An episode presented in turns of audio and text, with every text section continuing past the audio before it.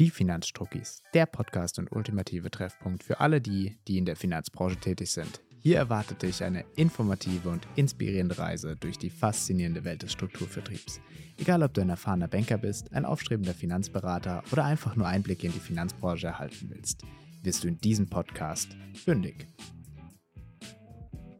Und damit herzlich willkommen zu einer weiteren Folge eurer Finanzstruckis. Äh, heute wird sich alles rund ums Thema Mehrwert von Struckis in der Finanzbranche drehen. Das heißt, wir wollen darüber sprechen, welchen Beitrag wir als Struckis und vor allem die Strukturvertriebe überhaupt in der Branche leisten. Warum gibt es die in der Branche überhaupt? Da schon mal ein kurzer Teaser vorab. Wir werden das Thema sehr wahrscheinlich nochmal gesondert in einer Special-Folge mit einem Special Guest, den wir schon gewinnen konnten, behandeln.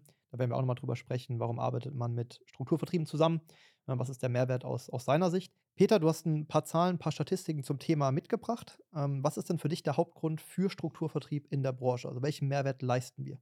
Moin auch von meiner Seite aus. Danke erstmal, Marc, für die Frage. Natürlich gibt es super viele Punkte, die dafür sprechen, dass wir Strukturvertriebe in der Finanzdienstleistungsbranche haben. Das sehen, glaube ich, manche anders, aber ich bin auch der Überzeugung. ja.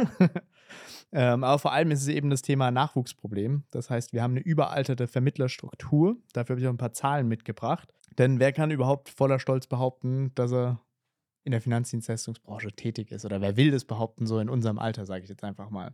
Ähm, lediglich 1,9 Prozent der Vermittler sind laut der Strukturanalyse des Bundesverbands Deutscher Versicherungskaufleute, kurz BVK, äh, unter 30. Das ist krass. Ja. Das mal, also unter, unter 2% sind unter 30. So unter 20, okay, so die 18-, 19-jährigen ja. Ausbildung, aber unter 30 ist, das ist krass. Also wir haben de facto einfach niemanden, der nachrückt. Wie, wie, wie hoch ist das Durchschnittsalter dann? Haben die das auch rausgefunden? Ja, das haben sie sogar auch rausgefunden. Das ist 51. Und zweiter wichtiger Punkt, D Durchschnitt. Durchschnitt, ja. Also kann ich nur bestätigen, also dieses Thema, glaube ich, glaube ich, alt. Ähm, ich war 2019, wie sogar zusammen, auf der DKM, der Leitmesse der deutschen Versicherungswirtschaft ähm, in Dortmund. Das ist die größte Versicherungsmesse. Und als wir da ankamen, waren wir mit eine der jüngsten definitiv. Und wir waren mal aus der Bubble Strukturvertrieb draußen, haben da mal die ganzen Maklerkollegen gesehen. Und da waren einige Kollegen mit Rollatoren da. Also wir waren, also es war Wahnsinn, wie, wie alt dann doch die Branche war. Und auch das Thema Frauen hat man gesehen. Es war eine komplett männerdominierte ähm, Veranstaltung. Ähm, ganz, ganz wenig Vermittlerinnen. Ähm, wenn, dann hatte man ja hinter den, hinter den Ständen noch ähm, Richtung Hostess und irgendwie Flyer verteilt, noch, noch ein paar Frauen, aber sonst war es eine komplett männerdominierte ähm, ja, äh, Messe. Und das ist super schade, finde ich, weil ähm, auch Frauen, also mal weg von, den, von der Überalterung, finde ich schade, dass wir so wenig Frauen haben. Weil die Frauen, die wir bei uns haben, die sind sehr erfolgreich in der Beratung, weil sie meines Erachtens ähm, meistens empathischer sind als Männer und gleichzeitig auch, auch oft als authentisch und einfach eine, eine wahnsinnig gute Beratung abliefern können. Deswegen an jeden, der zuhört, ähm, der jemanden kennt, ähm, weiblich, der gerne in die Branche gehen würde oder selbst jemand ist, ähm, ich kann es nur befürworten. Es ist eine Riesenchance. Ja, also wir fördern das auch ganz Explizit. Definitiv, ja. Ähm, aber ich meine, was mich da mal so ein bisschen, wahrscheinlich dich auch ge gewundert hat, ist, man dachte gar nicht, dass die Branche so alt ist, weil man eben aus dieser Bubble-Strukturvertrieb kam. Wir, wir, sind über 1000, wir sind ungefähr 1000 Vermittler ja. jetzt bei uns. Und unser Durchschnittsalter ist, ich glaube, 26, 27. Ja, sowas Mitte 20 plus minus. Mitte 20 plus minus. Äh, Wahnsinn. Da denkt man so, okay, alle sind jung, aber sie sind nicht jung. Ne? Das ja. heißt, du hast es gesagt, wir, wir bringen als Strukturvertriebe junge Leute in die Branche und bekämpfen dadurch die Überalterung. Ja. Also unser Vertrieb ganz klar, als auch 2016 gegründet, das heißt, der ist auch noch nicht so alt, deswegen, ich glaube auch in anderen Strukturvertrieben sieht das schon wieder ein bisschen anders aus, die schon 30, 40 Jahre am Markt sind, logischerweise haben die auch Vertriebspartner, die älter sind. Aber Definitiv, auch die ja. schaffen es eben noch, die jungen Leute zu erreichen und reinzuholen. Das ist ja das, was wir eigentlich als Kern der Aussage haben. Auf jeden Fall, ja. Aber ganz spannend und dafür sind dann, glaube ich, die Zahlen der Deutschen Industrie- und Handelskammer ganz interessant. Äh, hier jetzt zuletzt vom vierten Quartal 22. Wir haben 190.000 VermittlerInnen in Deutschland, wovon 110.000, also weit über 50 Prozent, gebunden beraten, beratend tätig sind, das heißt nur für eine Gesellschaft etc. Das ist auch krass, wenn man sich überlegt, in der heutigen Zeit der, der Transparenz, der Online-Portale, Vergleichsportale, dass man über die Hälfte der registrierten Vermittler wirklich noch nur für eine Gesellschaft tätig sind und man da einfach keine, keine freie Wahl in der Produktwahl hat. Ja, und das sind dann eben meistens auch die etwas älteren ähm, Mitstreiter, sage ich mal, weil die Strukturvertriebe sind natürlich äh, in der Gesamtzahl auch aus den Zahlen raus, ne? Mal mindestens die Hälfte, aber natürlich gibt es auch noch viele selbstständige Makler, die auch schon ein bisschen älter sind. Strukturvertriebe eher etwas jünger Ja. Und in der Bubble leben wir dann häufig auch. Und wir haben auch einige, einige Vermittler verloren. Also ich kenne auch die Zahlen von vor ungefähr zehn Jahren, äh, Ja. so, so 2013. Ähm, das waren, da waren wir irgendwie über 250.000. Das heißt, wir haben ungefähr 25 Prozent der Vermittlerschaft, also des Angebotes im Markt, in den letzten zehn Jahren verloren. Das birgt ja auch eine riesige, und deswegen gewinnen wir auch junge Leute, deswegen sind auch wir in, der, in die Branche gegangen, eine riesige Marktchance. Wir haben ein extrem zurückgehendes Angebot. Das Angebot, was noch da ist, ist trotzdem überaltert. Wir haben aber eine eigene steigende Nachfrage. Ja. Weil die Leute müssen sich mehr mit dem Thema beschäftigen. Äh, Inflation ist gerade ein Riesenthema, generell Rentenproblematik. Ähm, man muss sich einfach mit dem Thema Geld beschäftigen. Jeder benötigt diese Dienstleistung. Das Angebot ist fallend und die Nachfrage irgendwo steigend. Ja, und deutlich mehr Sichtbarkeit. Ich meine, durch Anzeigen, Werbeanzeigen wird das Thema jedem Jungen eigentlich auch ähm, irgendwie ausgespielt, ja? auch von den großen Vergleichsplattformen etc. Ja. So, jetzt haben wir gesagt, über 50 Prozent sind gebunden beraten, können also mit dem Angebot schon mal nicht mitgehen. Aber viele, und das muss man auch so sagen, viele Kundinnen wollen ja am Ende des Tages auch irgendwie eine Beratung noch haben und eben nicht sich selbst das abschießen. Das heißt, es ist immer noch gewünscht. Wenn jetzt aber schon die Hälfte des Marktes das nicht anbieten kann, haben wir da auch wieder einen riesen Vorteil, was ich ganz cool finde. Und man muss auch noch dazu sagen, um das nochmal gänzlich zu bringen, von diesen gerade mal 190.000 Vermittlern, Mhm. die ja schon recht alt sind, sind die meisten so alt, dass die rund ein Drittel sich denkt, naja, wir würden in den nächsten zwei Jahren gerne aufhören. In den nächsten zwei Jahren, krass. Also es würde ja, dass nochmal 33 Prozent der, der Population der, der, der, des. Angebotes in den nächsten zwei Jahren gerne in Rente gehen würde, wenn sie es leisten können wahrscheinlich. Genau. Ja gut, das äh, spricht, glaube ich, für ein Nachwuchsproblem, ein immenses Nachwuchsproblem in der Branche. Und deswegen ein Riesenvorteil von Strukturvertrieben, dass sie eben junge Leute in die Branche bekommen.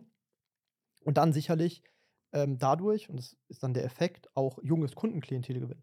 Und das finde ich ja genauso wichtig, weil ich glaube nicht, dass ich mich als Berufseinsteiger von einem 55-jährigen Makler beraten würde, weil ich ihn wahrscheinlich nicht auf meiner Wellenlänge sehen würde, nicht am Puls der Zeit, vielleicht auch ein bisschen veraltete Produkte, veraltete Herangehensweisen.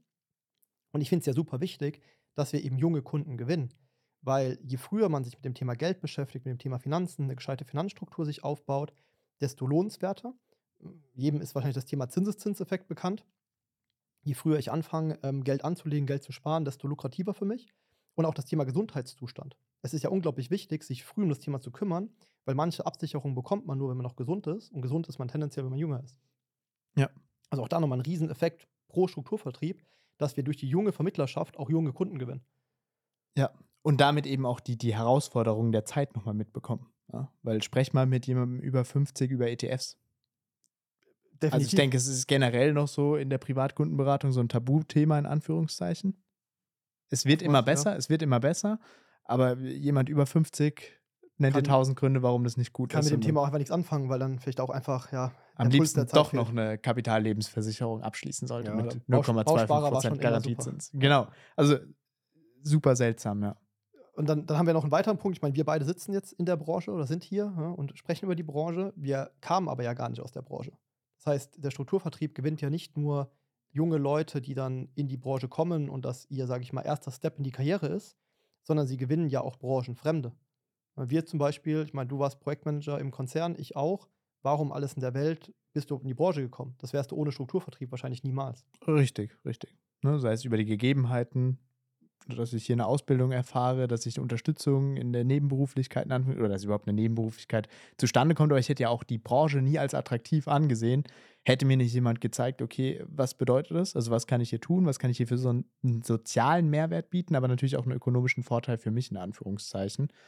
Ähm, Definitiv, ne? weil derjenige auch davon profitiert, wenn du als Branchenfremder dann trotzdem eben in die Branche gehst. Und das ist ja das Spannende, dass wir es eben auch schaffen. Ich meine, da, könnt, da kann sich jeder Zuhörer mal überlegen, wen aus seinem Ausbildungsjahrgang, Schuljahrgang, Studiumsjahrgang kennt er denn, der jetzt in der Privatkundenfinanzberatung ist? Naja, fast keiner, weil die Branche ist nicht attraktiv. Und die Strukturvertriebe schaffen es aber, weil sie eben Bock haben zu wachsen, weil sie auch, ne, die, die Vermittler sind selbstständig, die wollen, wollen ihr Geschäft aufbauen, eben auch Branchenfremde für diese Branche zu begeistern. Ja. Na, Das ist natürlich ein riesen Mehrwert für die Branche. Natürlich müssen sie dann auch ausbilden. Deswegen finde ich auch das Thema Ausbildung einen großen Pro-Punkt für Strukturvertrieb in der Branche, weil die natürlich Lust haben, Leute auszubilden, Leute eben auch branchenfremd in diese Branche reinzubekommen und zu qualifizieren. Ja, und ohne, ohne Strukturvertriebe gibt es einfach viel, viel weniger, vor allem junge Vermittler. Gut, wir haben jetzt, glaube ich, über relativ viele Themen gesprochen. Ähm, letztlich, wenn man das mal so, so, so ein bisschen, bisschen zusammenfasst, ähm, was, was schaffen Strukturvertriebe? Also welchen Mehrwert liefern wir jetzt? Am Ende ist es so, dass wir junge Vermittler gewinnen. Das heißt, wir schaffen es, dass die Branche nicht überaltert. Ja, diese Überalterung birgt auch eine riesige Chance, weil es werden Bestände frei und, und so weiter.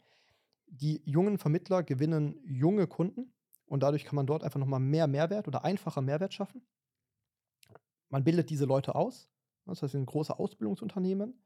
Man gewinnt und on, on top gewinnt man auch noch Leute aus anderen Branchen. Das heißt, man schafft es, die Branche attraktiver zu machen für andere Branchen, um dort einfach nochmal Leute aus anderen Branchen abzuwerben. Nachdem und, die sich vielleicht auch für eine andere Branche eben entschieden haben, weil sie augenscheinlich erstmal attraktiver war zum Berufsstart. Genau, und man schafft es, die dann nochmal davon zu überzeugen, dass man wirklich in diese Branche geht. Ja, und, weil man so schön sagt, jeder macht mal Fehler, kann man machen. Hauptsache am Ende ist man in der Finanzdienstleistungsbranche. Wirtschaftsinformatiker oder Wirtschaftsingenieure ja. zum Beispiel. Und, und das zusammengefasst finde ich schon einen, einen krassen Mehrwert für die Branche. Deswegen sind Strukturvertriebe meines Erachtens auch strukturell gar nicht wegzudenken. Ja. Weil ohne Strukturvertriebe würde unsere ja, Vermittlerschaft noch viel mehr überaltern. Und man hätte noch ein viel größeres Nachwuchsproblem. Das war eine sehr schöne Zusammenfassung. Ähm, dann würde ich sagen, machen wir auch die Folge nicht länger, als sie sein muss. Wir haben alle Themen besprochen und freue mich auf die nächste Folge. Definitiv. Dann hören wir uns nächste Woche und ähm, ja, bis dahin. Bis dahin.